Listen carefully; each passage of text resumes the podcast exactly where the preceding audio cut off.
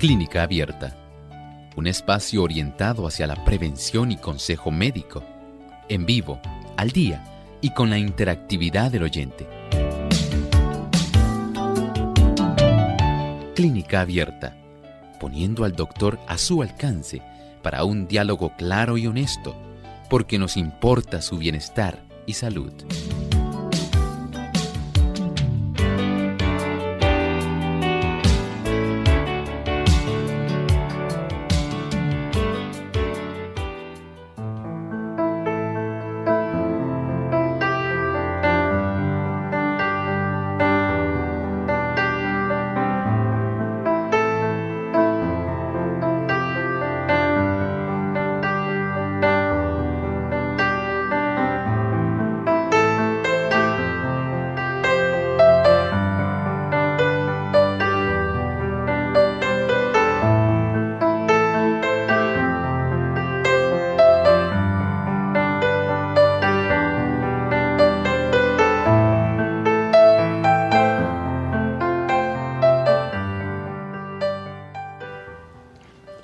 Estamos aquí en nuestro programa de Clínica Abierta dándoles la bienvenida nuevamente a cada uno de ustedes. Hoy en nuestro segmento donde usted puede hacer su pregunta, así que puede llamar para participar. Le recordamos nuestras líneas telefónicas localmente en Puerto Rico, el 787-303-0101. Para los Estados Unidos, el 1866-920-9765 para llamadas internacionales libre de cargos, el 787 como código de entrada 282-5990 y 7637100. Les recordamos también que usted puede visitar nuestra página web radiosol.org en vivo a través del chat. Usted puede efectuar su pregunta y también se puede comunicar vía telefónica siguiendo las instrucciones que aparecen en el símbolo de teléfono solamente debe, debe ya contar entonces con los buscadores de Google Chrome o Firefox para poder efectuar la llamada. También les recordamos a nuestros amigos que usted puede visitarnos en Facebook, pueden buscarnos y darnos like. Solamente tienen que conseguirnos por Radio Sol 98.3 FM y ahí durante el momento del programa usted puede hacer también su consulta. En la medida que el tiempo nos alcance, estaremos entonces contestando las consultas que así podamos. Así que esperamos que puedan participar y aprovechen esta oportunidad en el día de hoy.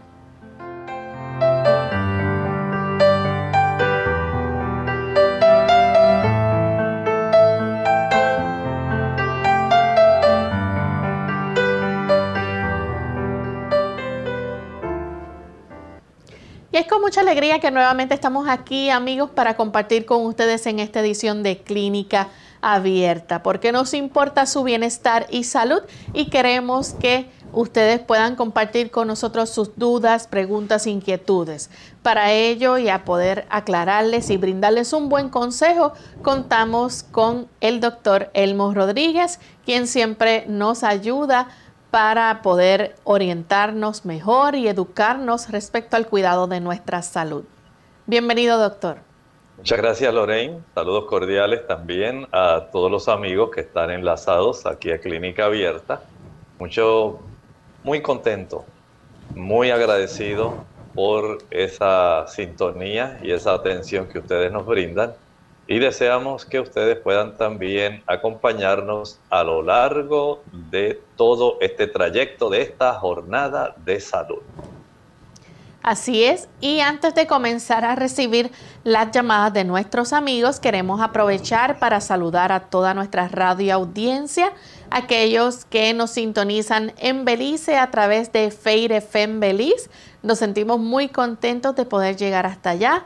También a los amigos que nos escuchan y nos ven a través de las diferentes plataformas. Tenemos los amigos que localmente nos ven a través del canal Salvación TV, canal local 8.3, 8.4, aquellos que nos ven a través del Facebook y también aquellos que reciben nuestra señal en Nicaragua a través de la verdad presente. Así que gracias por permitirnos llegar hasta sus hogares, sus oficinas, sus autos, donde quiera usted esté disfrutando de Clínica Abierta. Esperamos que pueda ser de bendición para su vida. Vamos en esta hora entonces a compartir el pensamiento saludable. El pensamiento saludable dice así. Vosotros en cuyo corazón existe el anhelo de algo mejor que cuanto el mundo puede dar, reconoced en esto el deseo de la voz de Dios que habla vuestra alma. Pedidle que os dé el arrepentimiento, que os revele a Cristo en su amor y en su pureza perfecta. En la vida del Salvador fueron perfectamente ejemplificados los principios de la ley de Dios, el amor a Dios y el amor al hombre. La benevolencia y el amor desinteresado fueron la vida de su alma. Cuando contemplamos al Redentor y su luz nos inunda, es cuando vemos la pecaminosidad de nuestro corazón. El nosotros poder contemplar a Jesús, Jesús su vida perfecta, el Jesús que sufre, el Jesús que se identifica con nosotros, el Jesús que vence, el Jesús que quiere darnos la victoria.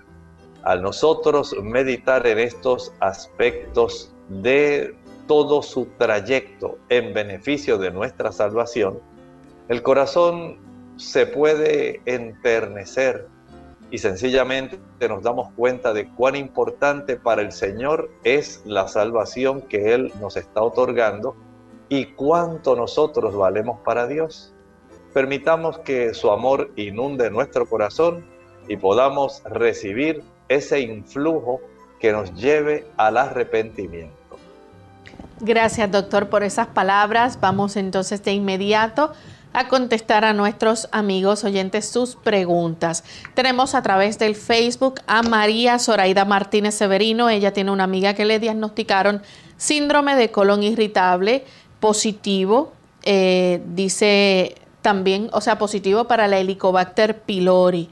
Ella dice que el dolor es muy intenso y le preocupa que vaya a desarrollar cáncer.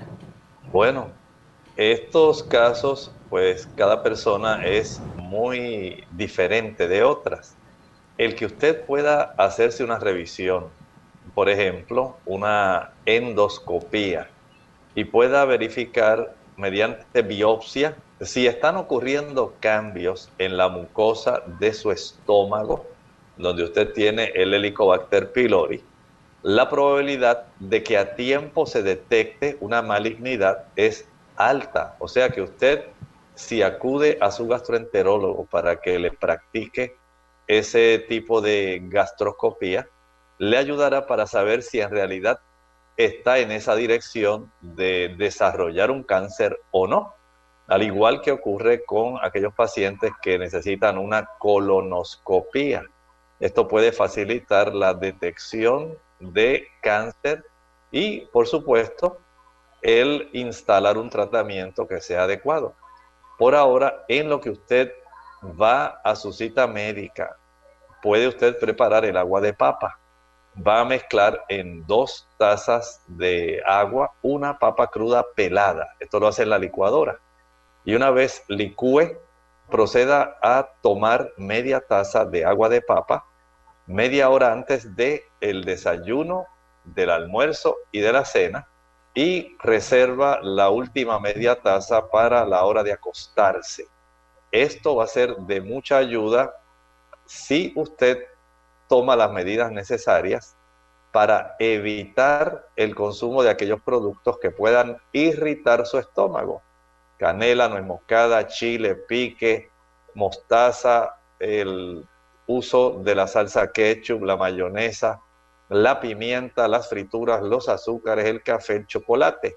Esos productos que irritan continuamente esa mucosa, sí van a facilitar que el helicobacter siga reproduciéndose y le propician cambios que pueden conducir al cáncer. Nuestra próxima consulta la hace Héctor. Se comunica desde Moca, Puerto Rico. Adelante, Héctor. Sí, yo eh, Yo tengo 43 años de edad y padezco de alta presión y quiero saber si hay un suplemento o tratamiento para el manejo de la alta presión.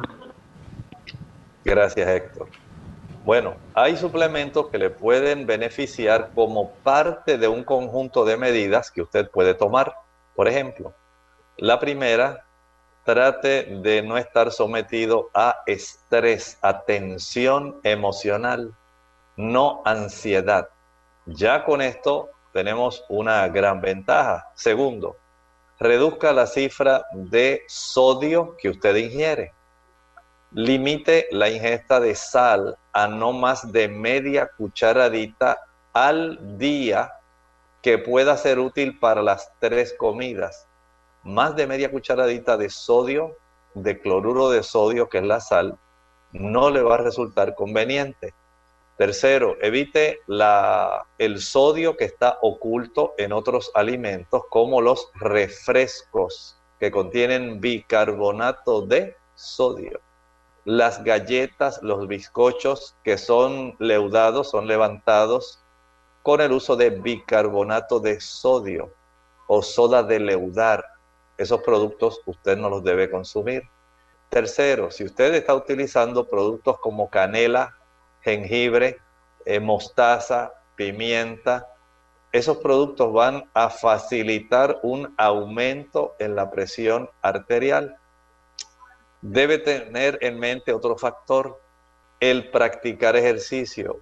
A mayor cantidad de ejercicio usted practique al sol, le brinda la oportunidad de producir vasodilatación periférica, es decir, la circulación de las áreas más externas de nuestro cuerpo, brazos y pies, se dilatan, se abren y esto ayuda para que se pueda reducir la presión arterial. También debe considerar que hay alimentos que ayudan para producir esa vasodilatación. Entre ellos está el ajo, muy bueno para ayudar a reducir la presión arterial. También puede utilizar la persona un aumento en el consumo de cebolla, un aumento en el consumo de remolacha. Son sustancias que facilitan vasodilatación y reducción de la presión a nivel sistémico, pero especialmente a nivel de nuestra circulación central. Por eso es útil el que usted pueda hacer estos cambios. Y también considere cuánta es la cifra de su colesterol. Mientras más endurecidas estén sus arterias por depósitos de colesterol que formen placas de ateroma, más difícil el que usted pueda controlar la presión arterial. Mientras usted no reduzca la cifra de colesterol, básicamente va a resultar inútil lo que usted va a estar haciendo. Nuestra próxima consulta la hace María de la República Dominicana. Escuchamos entonces a María. Bienvenida. Continuamos entonces con el señor Vázquez que llama de Toa Baja. Adelante, señor Vázquez.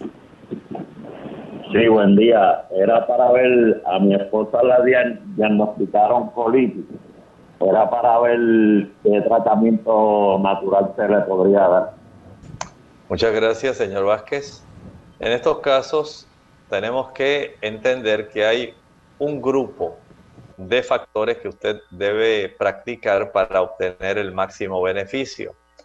En los casos de colitis, número uno, la tensión emocional, la ansiedad Noten qué influencia tiene nuestro sistema cardiovascular e intestinal, nuestras emociones. Personas ansiosas, personas que quieren todo para ahora, personas que son sumamente estrictas y que son emocionalmente frágiles. Estas personas más fácilmente pueden estimular su sistema digamos, del colon y facilitar inflamaciones. También ocurre mucho en las personas esta colitis que consumen productos de origen animal.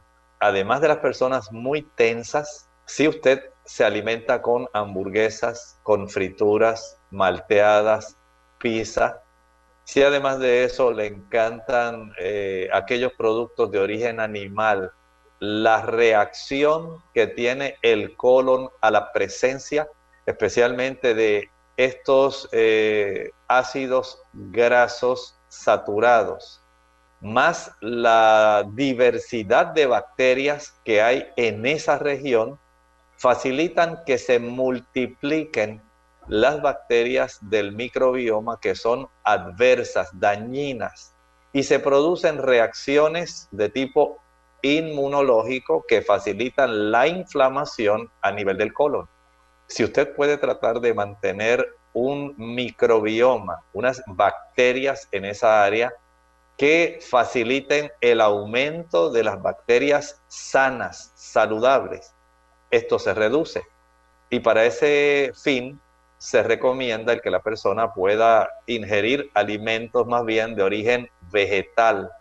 A mayor consumo de fibra, más aumenta la cantidad de bacterias buenas que facilitan la salud. Igualmente ocurre cuando usted deja de consumir esos productos como la leche, la mantequilla, el queso, los huevos, la carne, las frituras son eh, factores que van a producir inflamación. El café produce inflamación también en esa área, el chocolate también. Los azúcares también van a inflamar el colon. No piense que esto es nada más para el estómago. Son productos que producen inflamación en nuestro sistema digestivo. Por otro lado, el utilizar alimentos como la papa, la calabaza, van a facilitar el que usted pueda tener una reducción de esa inflamación. También eh, le puede ayudar el que usted pueda consumir una mayor cantidad de zanahoria, es muy apropiada. El, hecho de que usted pueda consumir eh, algunos tés que son muy buenos para esto, por ejemplo, el té de Hydrastis canadiensis, Golden Seal, sello dorado. Ayuda el té de Yantén, también ayuda para reducir esa inflamación. Vamos en este momento a nuestra primera pausa. Al regreso continuaremos con más de sus preguntas. Cuidar de los demás es cuidar de uno mismo. Hola, les habla Gaby Zabalúa en la edición de hoy de AARP Viva, su segunda juventud en la radio, auspiciada por AARP. Si has estado cuidando de un ser querido mayor por cualquier lapso de tiempo, seguramente te has sentido por momentos fatigado, abrumado y estresado. Sin embargo, quiero que sepas que no estás solo. Se estima que en el país hay cerca de 22 millones de personas que actúan como cuidadores de un ser querido mayor. Pero contrariamente a lo que sucede con las enfermeras y los asistentes domiciliarios que reciben un salario por sus servicios, estas otras personas lo hacen solo por amor. Como es muy importante que quienes cuidan de otros también también velen por su salud, los especialistas han configurado una lista de sugerencias para el cuidado y atención de los cuidadores. Desde pedir ayuda hasta contratarla en caso necesario, todo es esencial para mantenerse sano. A pesar de que una de las cosas más difíciles al hacerse cargo de un padre es lidiar con la frustración que sentimos cuando ellos deciden no escuchar, siempre se puede acudir a un psicólogo o terapeuta para que ayude a lidiar con estos sentimientos. Más importante aún es tomar tiempo libre para hacer cosas divertidas que nos brinden un respiro. Igualmente, ríe, el humor y la risa son los mejores remedios. El patrocinio de AARP hace posible nuestro programa. Para obtener más información visita aarp.org oblicua viva. ¡Ahí hay agua! ¡Ush! Mira todo esto sobre lo que estoy parada. Se llama arena y está por todas partes. Esta mujer podría parecer tonta para cualquiera de nosotros. Está hecha de piedras muy pequeñitas. Pero para su hijo de dos años que está explorando el mundo, lo que ella dice tiene mucho sentido. ¿Qué sientes cuando tocas la arena? Es difícil tenerla en la mano, ¿no? Sí. Un momento cotidiano puede convertirse en un momento de enseñanza, porque el aprendizaje comienza mucho antes que la escuela Los niños son curiosos por naturaleza, ellos quieren aprender. Entonces presta atención a ese impulso. Transforma un momento cotidiano como cuando juegas en la playa en un momento de enseñanza. ¿Esto es agua? No. Muy bien, es arena. Oh, no, no, no, no, no es para comer, es arena. La arena no se come. Transforma un momento cotidiano en un momento de enseñanza. Averigua cómo hacerlo en bornlearning.org, ofrecido por United Way Ad Council. En lo profundo de tu corazón. Sientes que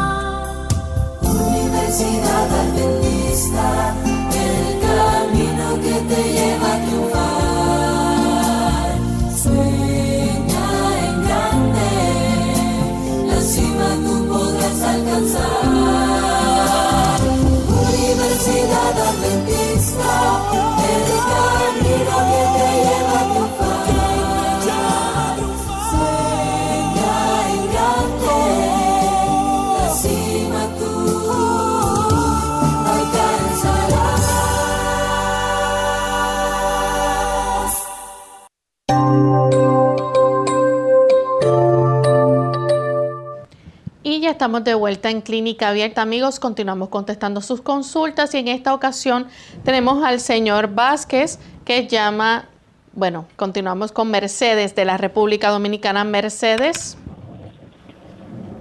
Sí, buenos días, sí, doctor. Eh, yo le quería preguntar al doctor. En día atrás, yo hace dos domingos, yo me puse mala en un lugar que estaba. Eh, me, se me fueron las fuerzas, eh, me puse, me mareé, me puse un poco amarillenta y así. Incluso fui a, me dejaron en emergencia ahí como por tres o cuatro horas y me tomaron una analítica y me dijeron que tenía, o sea, que fue la glicemia que me bajó.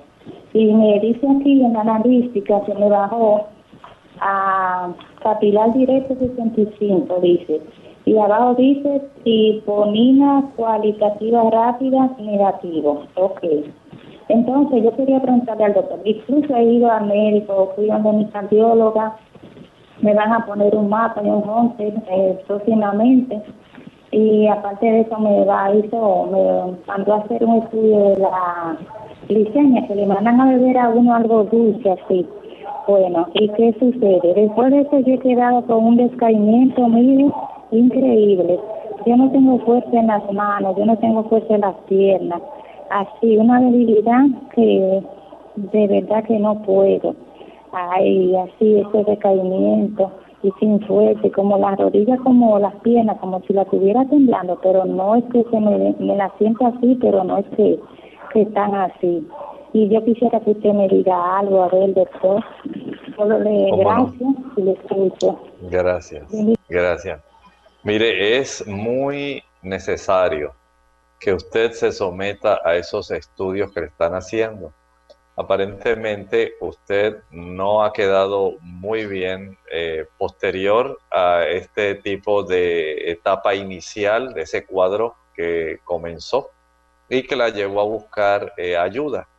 En realidad entiendo que es muy probable que sí, que esté teniendo episodios donde su glucosa, su nivel de glucosa no está saludable, pero no podemos hacer mucho en este momento mientras usted no tenga este resultado de esas analíticas y de esos otros estudios que le han ordenado. Pero usted sí hay algo que puede ir haciendo. Primeramente, trate de alimentarse adecuadamente en los horarios específicos. Su alimentación en el desayuno, su alimentación en el almuerzo y en la cena. Esto le puede ayudar para que si esta alimentación es muy nutritiva, que usted no se conforme con eh, comer un pedazo de pan con alguna taza de chocolate. Eso no es comida suficiente para una persona.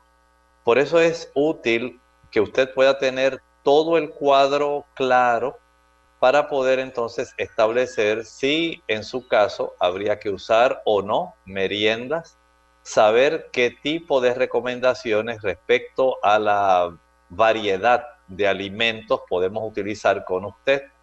Esto nos va a ayudar el saber esos resultados si con gusto usted nuevamente vuelve a llamarnos después que los tenga, con mucho gusto le podemos ayudar.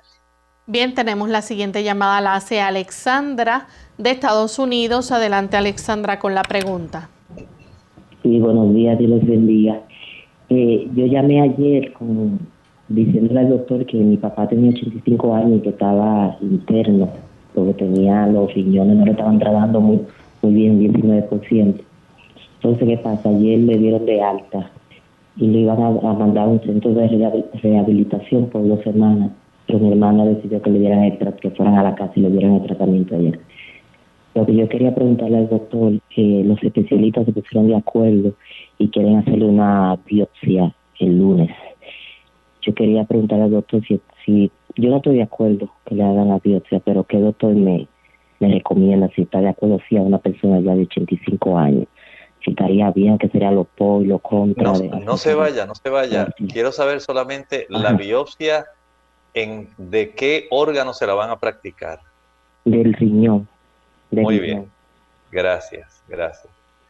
Bueno, mire, siendo que ellos tienen toda la información respecto si le han hecho imágenes de resonancia magnética, si le han hecho tomografías computarizadas, si ha habido una, unos exámenes de una colección de orina durante 24 horas, si hay disponible información respecto a la microalbuminuria y a la función renal de ese paciente, ellos han tenido esa oportunidad de acceder a toda esa información y entiendo que de acuerdo a lo que ellos han detectado, deben tener una gran sospecha para ellos ordenar ese tipo de estudios. Eh, entiendo su preocupación en relación a su papá y mi eh, solicitud sería que usted pudiera hablar la, con sinceridad y franqueza, lo mismo que usted está planteándome a mí, que usted se los plantee a ellos. Usted les puede preguntar, doctor, en vista de la edad de mi papá, de la situación eh, física general, su cuadro clínico, ¿usted cree que amerite el que se le pueda practicar ese tipo de procedimiento? ¿Qué es lo que usted sospecha que amerite el que se le pueda dar oportunidad para que a mi papá se le pueda hacer este tipo de estudio? Eh, si sale, ¿qué es lo que usted esperaría? Y de acuerdo a lo que salga, si saliera algo que fuera adverso, nefasto, ¿qué es lo que usted recomendaría, digamos, si fuera una reducción significativa de la función renal, si fuera alguna tumoración o algo? ¿Qué usted cree que a esa edad se puede hacer? Y plantear esto de una manera bien franca pudiera darle una mayor oportunidad para que usted obtenga respuestas concretas para su situación. Es con la próxima llamada que la hace María de Ecuador. Adelante María con la consulta. Ya, señorita, la consulta es, como estoy escuchando un programa sobre esclavismo que parece que lo están, están reproduciendo, yo quería saber el problema de por qué a una amiga se le caen los párpados. Se le caen los párpados y tienen que inyectarla para tenerlo unos cuantos mm, días con los párpados abiertos. ¿Qué significa esto del caimiento de los párpados? Gracias, María. Y es Esa en Estados Unidos y tiene su problema y yo quiero ayudarle. cómo no, muchas gracias.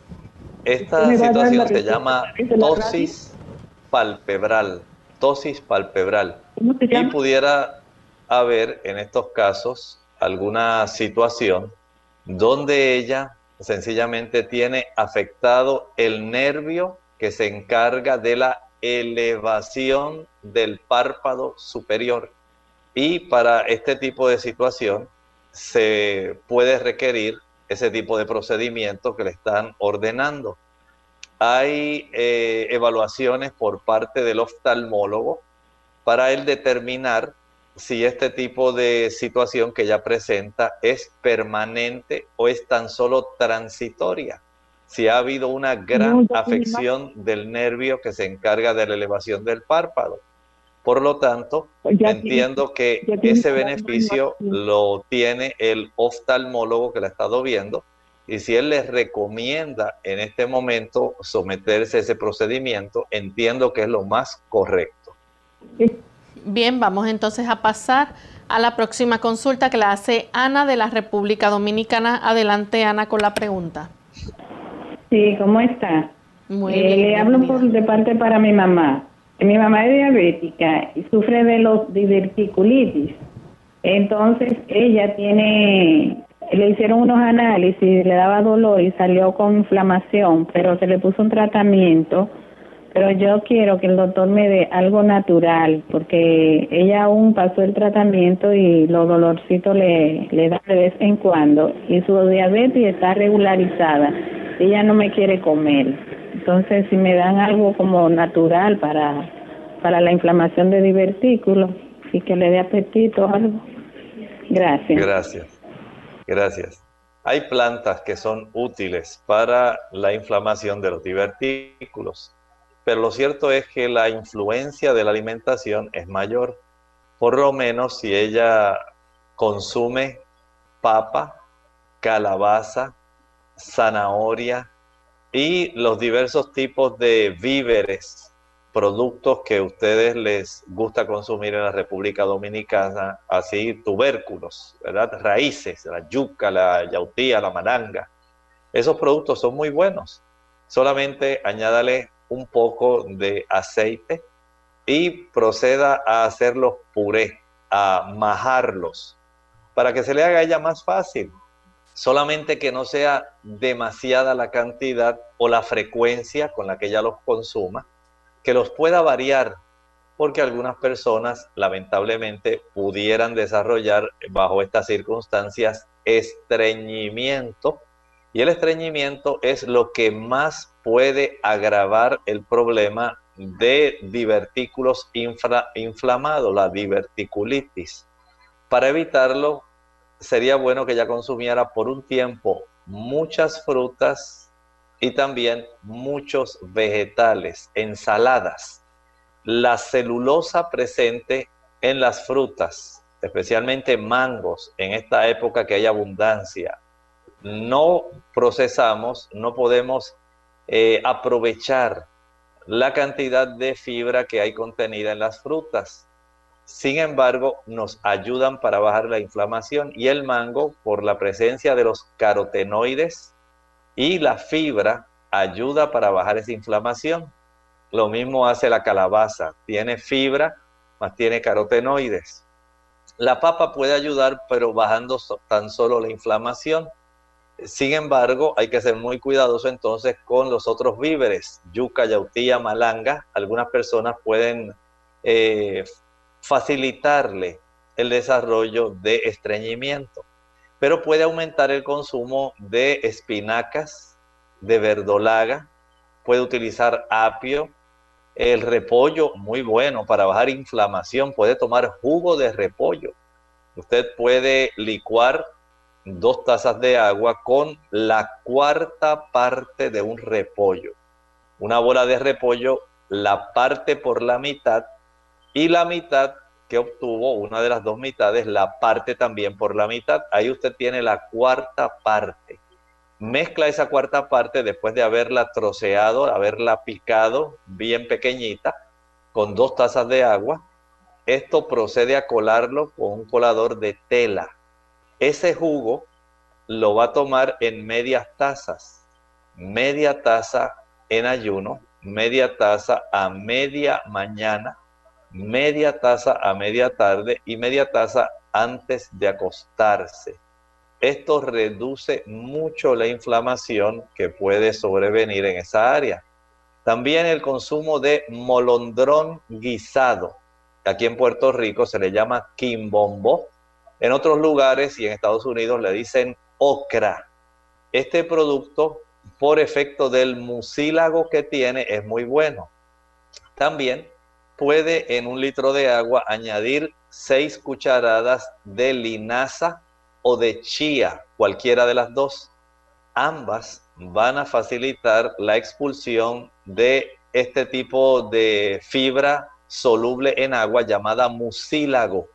Y este mucílago ayuda a bajar inflamación de esos intestinos, de ese, de ese tipo de formación de los divertículos.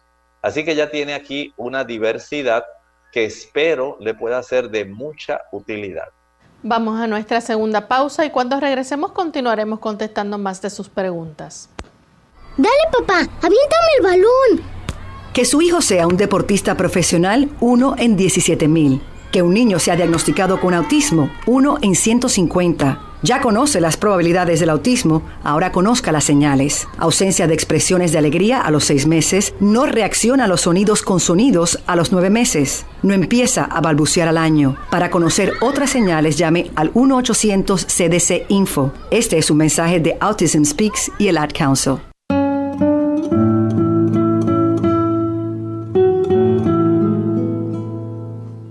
Es imposible resignarse a reptar cuando uno ha nacido con el impulso de volar.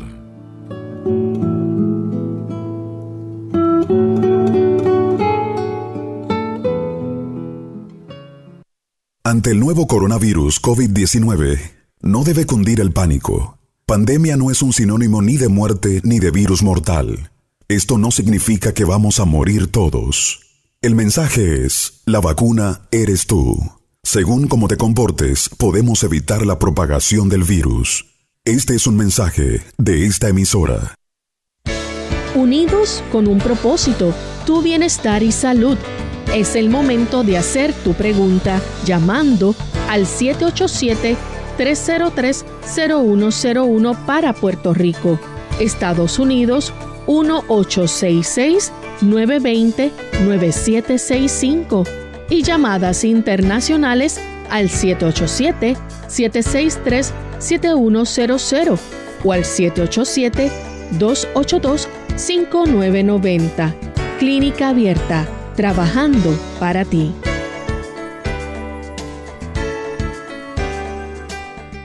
Clínica Abierta.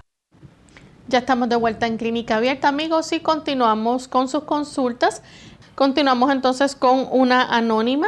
Ella se comunica también de la República Dominicana. Adelante, anónima. Dios le bendiga, buen día. Buen día. Eh, yo quisiera hacer una pregunta al doctor. Hacerle una.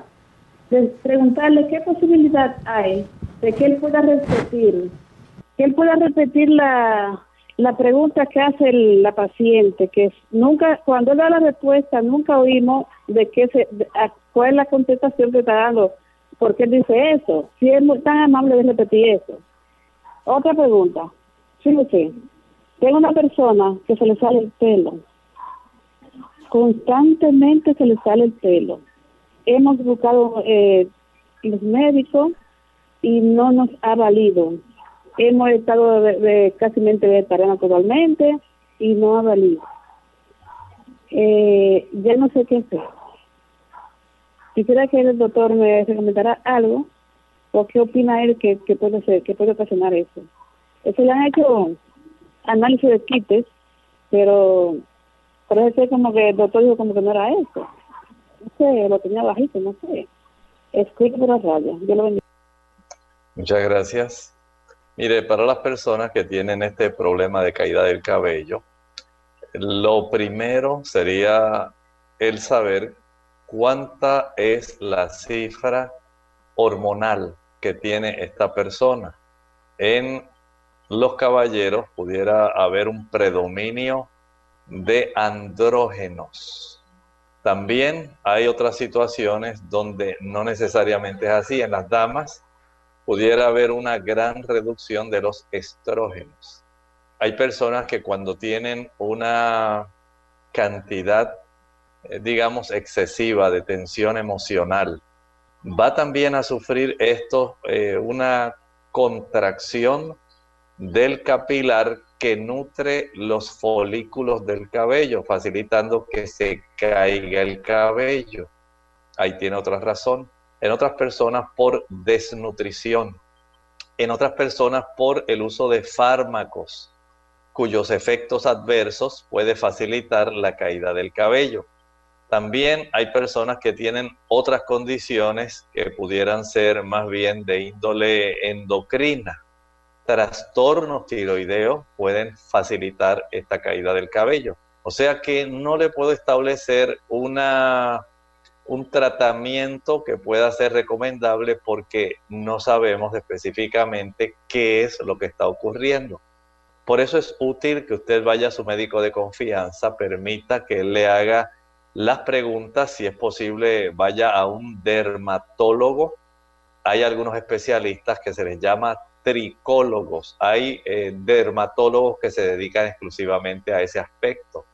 Trate de conseguir uno que le pueda hacer todas las preguntas, los estudios, para que usted pueda tener la satisfacción de tratar en recuperar toda esta problemática que usted tiene.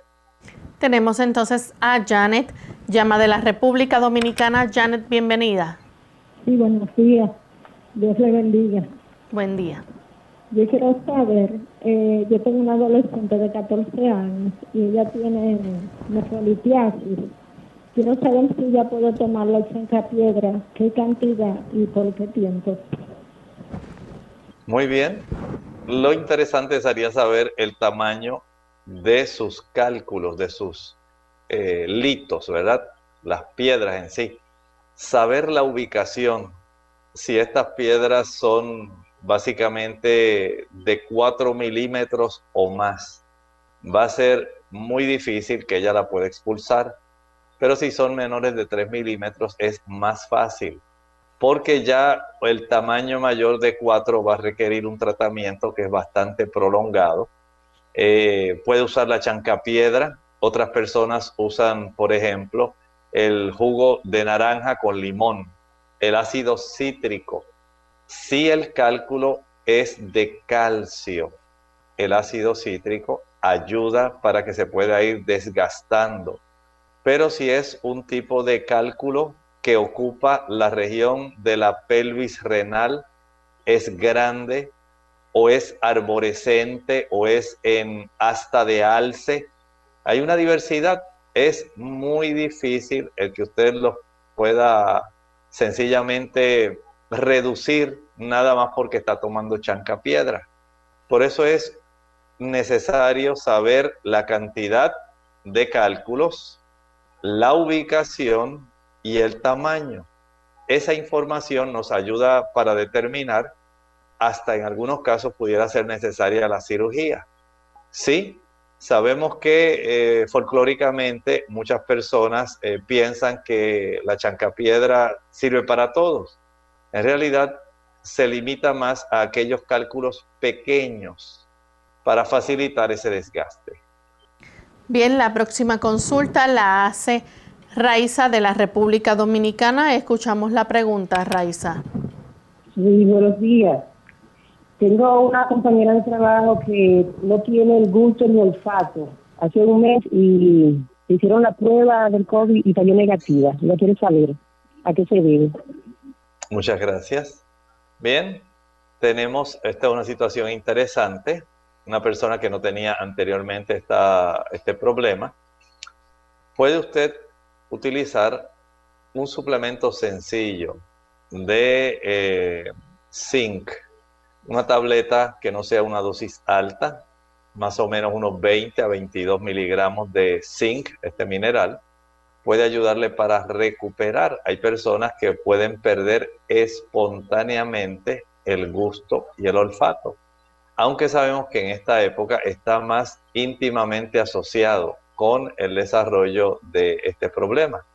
Solamente verifique que la prueba que le han estado haciendo eh, sea una prueba apropiada, porque lamentablemente salieron muchas de estas pruebas, especialmente de las pruebas rápidas, que no eran de la calidad suficiente y podían dar unos falsos negativos. Pudiera ser que ya lo tuviera y tal vez por el tipo o la calidad de la prueba le esté dando esta seguridad de que ella no fue eh, contagiada. Si ella tiene alguna duda, pudiera ir a otro lugar para practicársela o sencillamente eh, hacer la, la, prueba del PCR, eh, que está, pues, es mucho más específica. Bien, tenemos a Nelly que llama desde Aguadilla. Adelante, Nelly.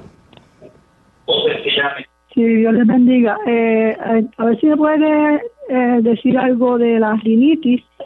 Eh, a ver si me puede um, dar algún remedio natural. Porque la medicina es bien mala. Dios me la bendiga. Muchas gracias, Nelly. La rinitis en gran medida depende de la hipersensibilidad que la mucosa nasal suya tenga al ambiente. Si usted es una persona eh, que tiene una elevada cantidad de células que se le llama mastocitos, estas células están cargadas de histamina y la histamina es la que va a facilitar el que usted tenga esa molestia tan frecuente eh, para que usted tenga esta descarga nasal y sea tan sensible a algunos alérgenos. Puede usted fortalecer su mucosa nasal, por ejemplo, eh, con el consumo de jugo de zanahoria. El jugo de zanahoria lo puede usted mezclar con, eh, digamos, si usted puede añadir en la licuadora dos tazas de agua, dos zanahorias grandes, un rábano y un diente de ajo. Voy a repetir, dos tazas de agua, dos zanahorias grandes, un rábano y un diente de ajo. Proceda a licuar y a colar. Una vez cuele ese jugo, divídalo en cuatro tomas, cuatro medias tazas. Esto le va a ayudar para que se vaya fortaleciendo. No piense que esto por un día que lo tome ya, no. Usted tiene que entender que el facilitar y fortalecer esa mucosa va a tomar tiempo en lo que esos nutrientes comienzan a ser parte de su alimentación. Si bien inicialmente lo puede hacer así tomando ese tipo de jugo, no quiere decir que usted va a estar toda la vida tomando ese jugo. Va a aumentar el consumo de zanahoria, de mangos, de calabaza, productos que sean ricos en carotenoides. También es necesario el saber cómo se encuentra la cifra de su vitamina D. Es muy importante eso y tenerla, digamos, en una dosis adecuada, en una cifra que sea adecuada sanguíneamente. También es muy bueno cuando usted puede evitar el consumo de los productos azucarados a mayor cantidad de productos azucarados es más fácil padecer de rinitis. Jugos, maltas, refrescos, bombones, helados, paletas, bizcochos, galletas, flanes, chocolates, brazos gitanos, eh, arroz con dulce, todos esos productos van a facilitar que usted desarrolle la rinitis. Bien, vamos entonces con la próxima consulta que la hace Ramón de la República Dominicana. Ramón. Si Dios le bendiga. Bienvenido. Este, yo estuve ahorita con preguntando que yo eh, aquí no utilizo el chocolate procedente de cacao. Yo sí con, compré polvo de algarroba. Que me hablen de todos los beneficios del el polvo de algarroba comparado con el chocolate de cacao, producto de cacao, eh, uno versus el otro. Y que me diga, por favor, si ese polvo de algarroba lo sacan de la semilla de la algarroba o del polvo que es como gris verdoso de afuera de la algarroba, que es con lo que uno hace champú, la jugo y cosas de esas. Y escucho por la ¿Cómo radio, no? ¿Cómo no? Muchas gracias. Sí, muchas gracias. Muy interesante su planteamiento. Para aquellas personas que no tienen idea de lo que nuestro amigo está hablando, él desea contrastar contrastar el consumo de chocolate, el cacao y del uso de un producto que se está utilizando mucho como sustituto de el chocolate, porque hay muchas personas que les encanta el chocolate. Y qué bueno que él trae ese planteamiento, porque el producto que él menciona, la algarroba, ese producto contiene muchos nutrimentos. Aun cuando el chocolate se le han descubierto cierta cantidad de beneficios, ciertamente ocurre como con el vino y con otros productos que sí tiene ciertos beneficios, pero también ahí empacado hay otros productos que van a ser dañinos, principalmente la presencia de la cafeína, de la teobromina, son aminas vasoactivas y neuroactivas que van a, producir daño.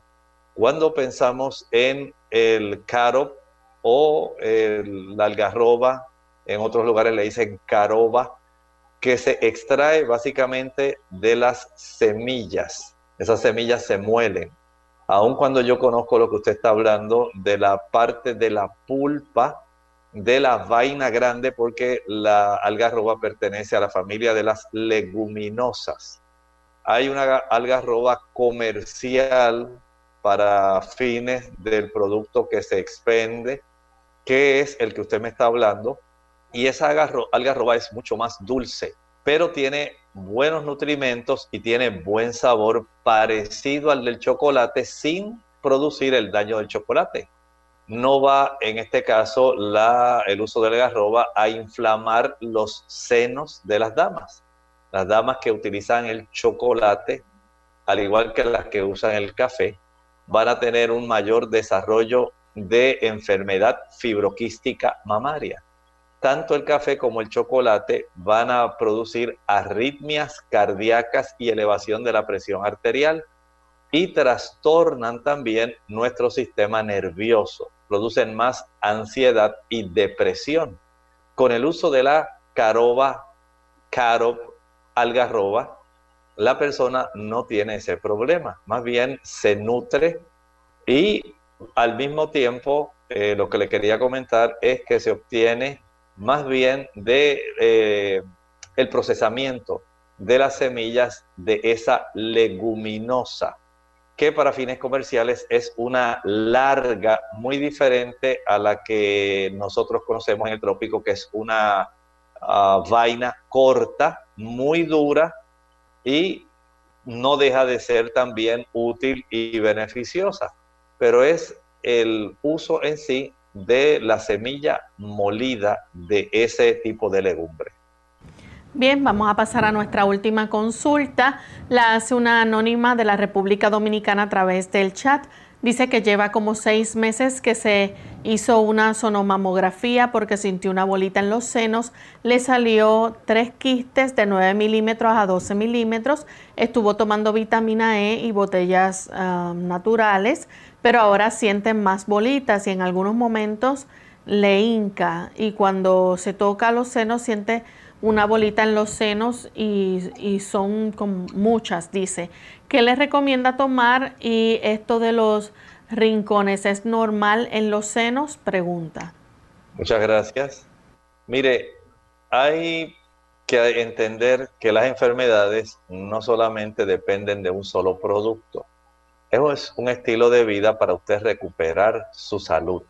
En primer lugar, debe usted entender que sí es cierto que la vitamina E ayuda, pero la vitamina E que más beneficios le puede dar a usted es la vitamina E de los tocoferoles mixtos. Esto quiere decir que en esa vitamina E están presentes las cuatro diferentes eh, vitaminas E que existen.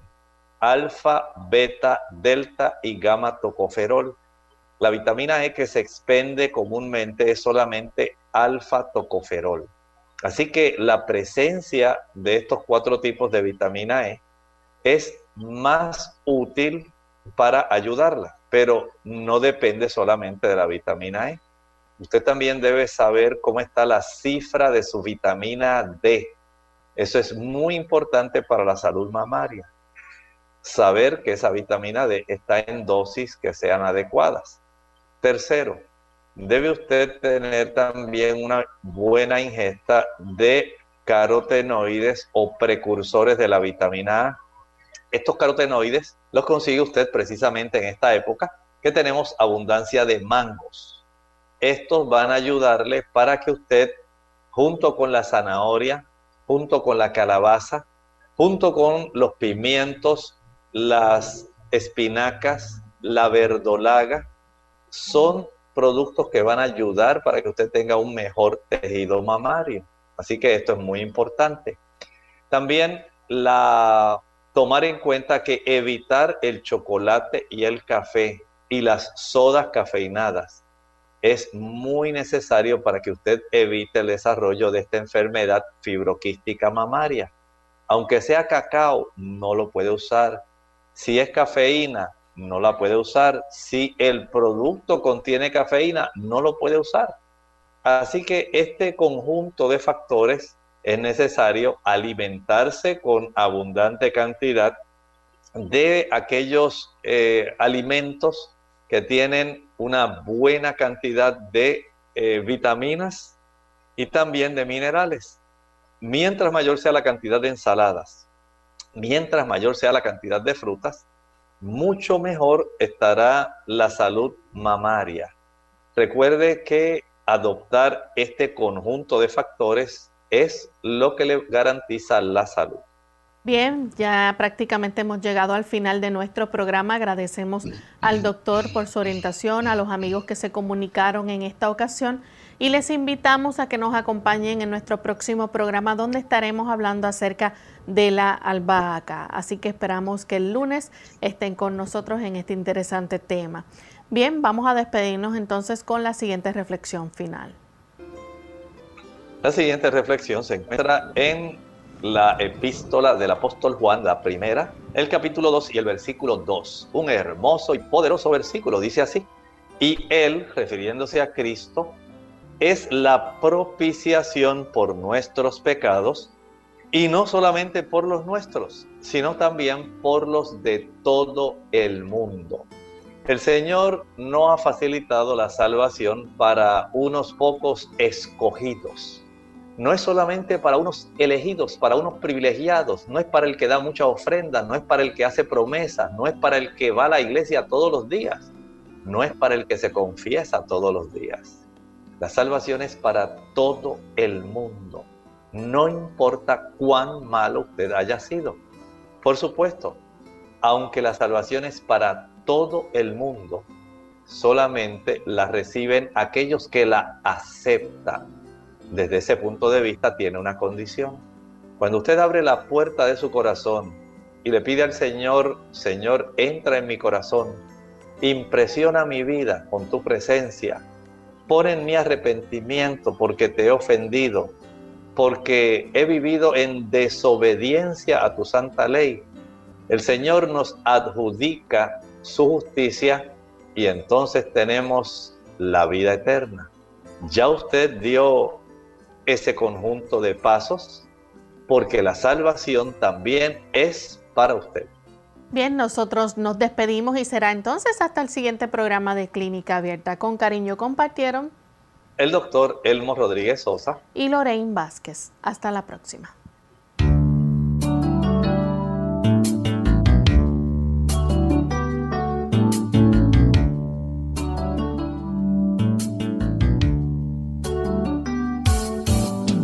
Abierta. No es nuestra intención sustituir el diagnóstico médico. Antes de poner en práctica cualquier consejo brindado en este programa, usted debe consultar con su médico. Hasta la próxima.